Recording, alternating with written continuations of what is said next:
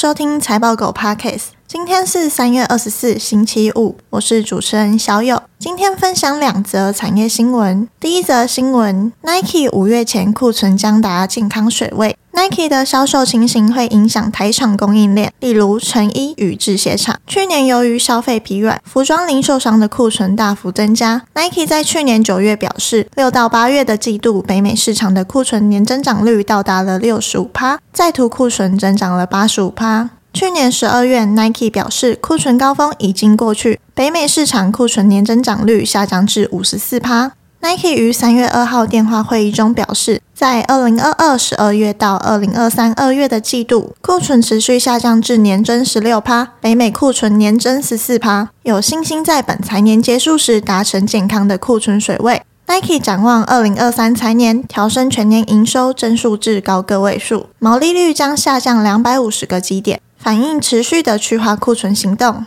艾迪达于三月八号则表示，库存在第三季到达高峰。而中国过去八周的情况，公司观察到积极的迹象。这边的概念股有运动品牌、纺织。第二则新闻，巨大库存去化速度比预期的慢。自行车库存去化问题引起市场关注，也影响自行车产业链，例如变速器与链条。二零二二年十二月，巨大发函供应商延展票期，并表示市场库存达五十年来最高点，产业上下游都出现高库存、低流动的状况。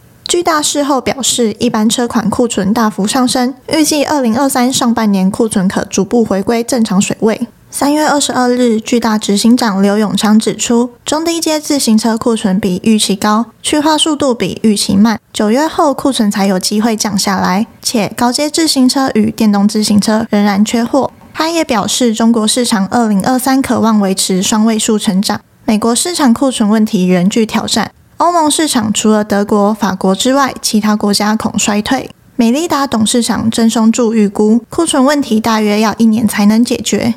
美利达行销本部副总经理郑文祥预期，整体二零二四能重返二零一九疫情前的产销水准。中国市场预估二零二三产销量可望成长十到十五趴。这边的概念股有自行车。